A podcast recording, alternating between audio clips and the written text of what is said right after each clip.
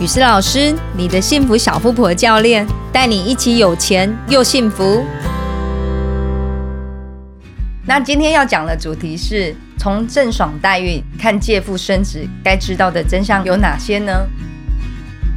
最近大陆演员郑爽代孕弃婴事件闹上了 CNN 国际媒体，你注意到了吗？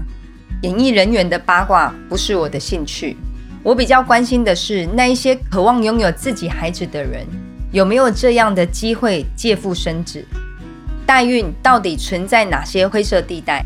它又该存在或不存在？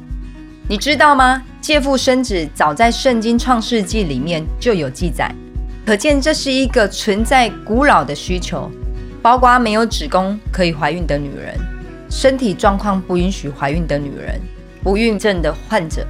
再加上同婚合法化之后，想要拥有自己小孩的多元家庭，甚至单身男女，那些决定一辈子单身但能想拥有一个自己孩子的个体户，只要经济能力负担得起，在这些人的心中，代孕开放将会是一大福音。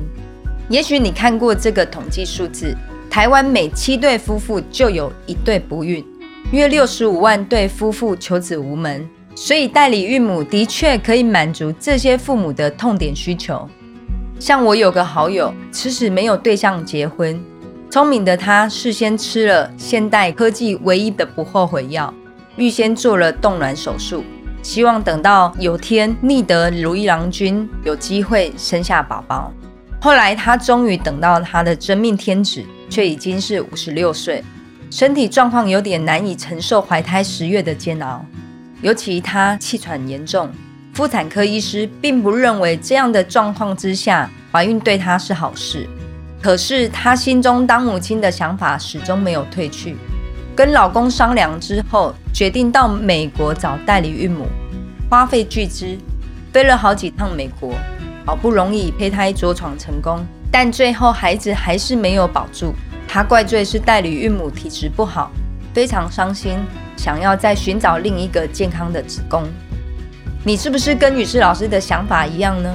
对于想要拥有自己孩子的人来说，再怎么麻烦、怎么痛苦，花再多的钱都愿意尝试，甚至一试再试也在所不惜。人只有这一辈子，都不想做一个父母的基本权益被剥夺，内心里就是有一种生下自己基因的渴望。既然如此，为何绝大部分的国家还是不愿明令让代理孕母合法化呢？主要也是这中间存在了法律伦理之间的灰色地带。如果不事先考虑周全，事先定出一些规范，将来衍生各种问题。于是老师归纳出三个问题，你看看同不同意？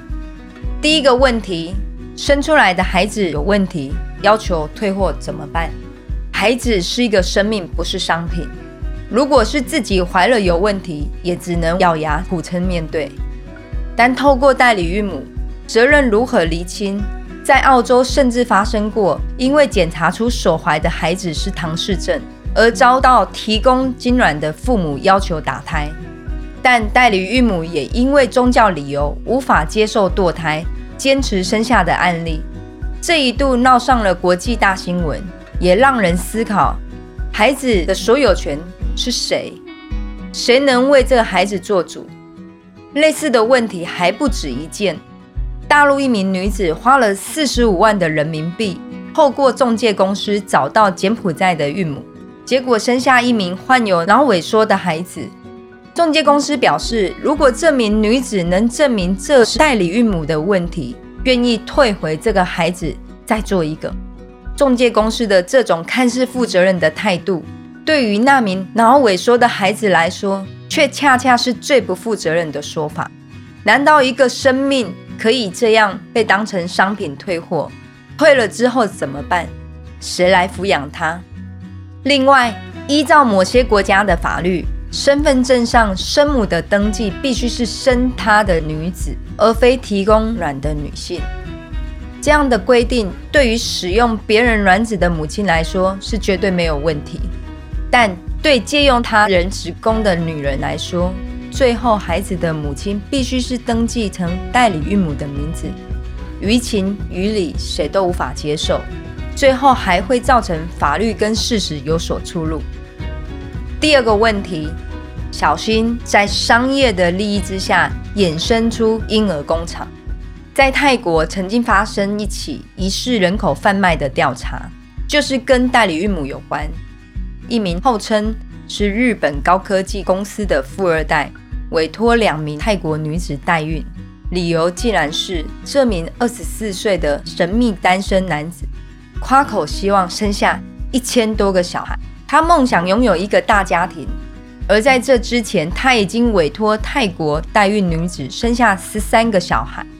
事情爆发后，外界质疑一个人怎么可能生养一千个小孩呢？就算他有钱，找到很多保姆，他又要如何散尽一个做父亲的抚养责任？因而被警方怀疑他涉及异域贩卖人口。最后，连泰国这家代理孕母中介公司都不敢接下他这笔大生意。第三个问题：肥水不漏外人田，但人肠怎么办？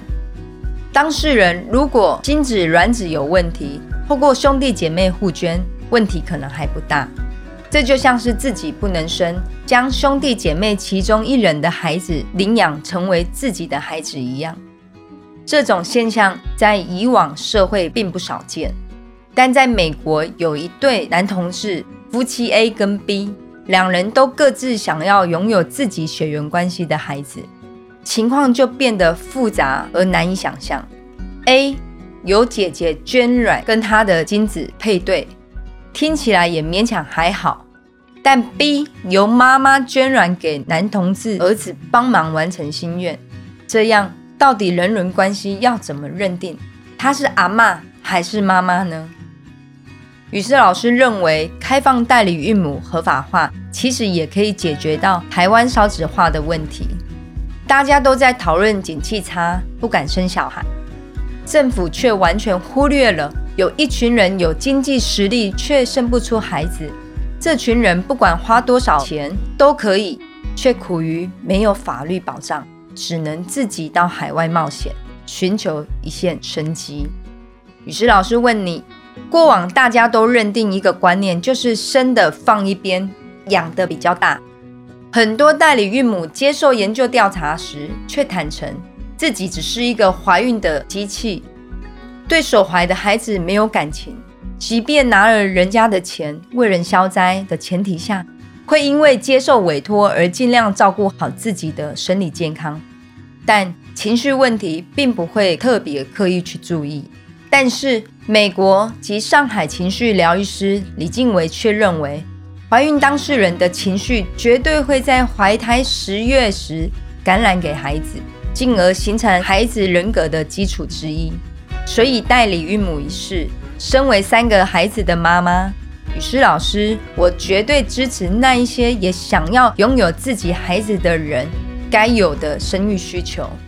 只是希望这些的问题能够获得政府的重视，定出最完美的配套跟规范，用法律保障有需求的这群愿意为国家人口政策贡献的人。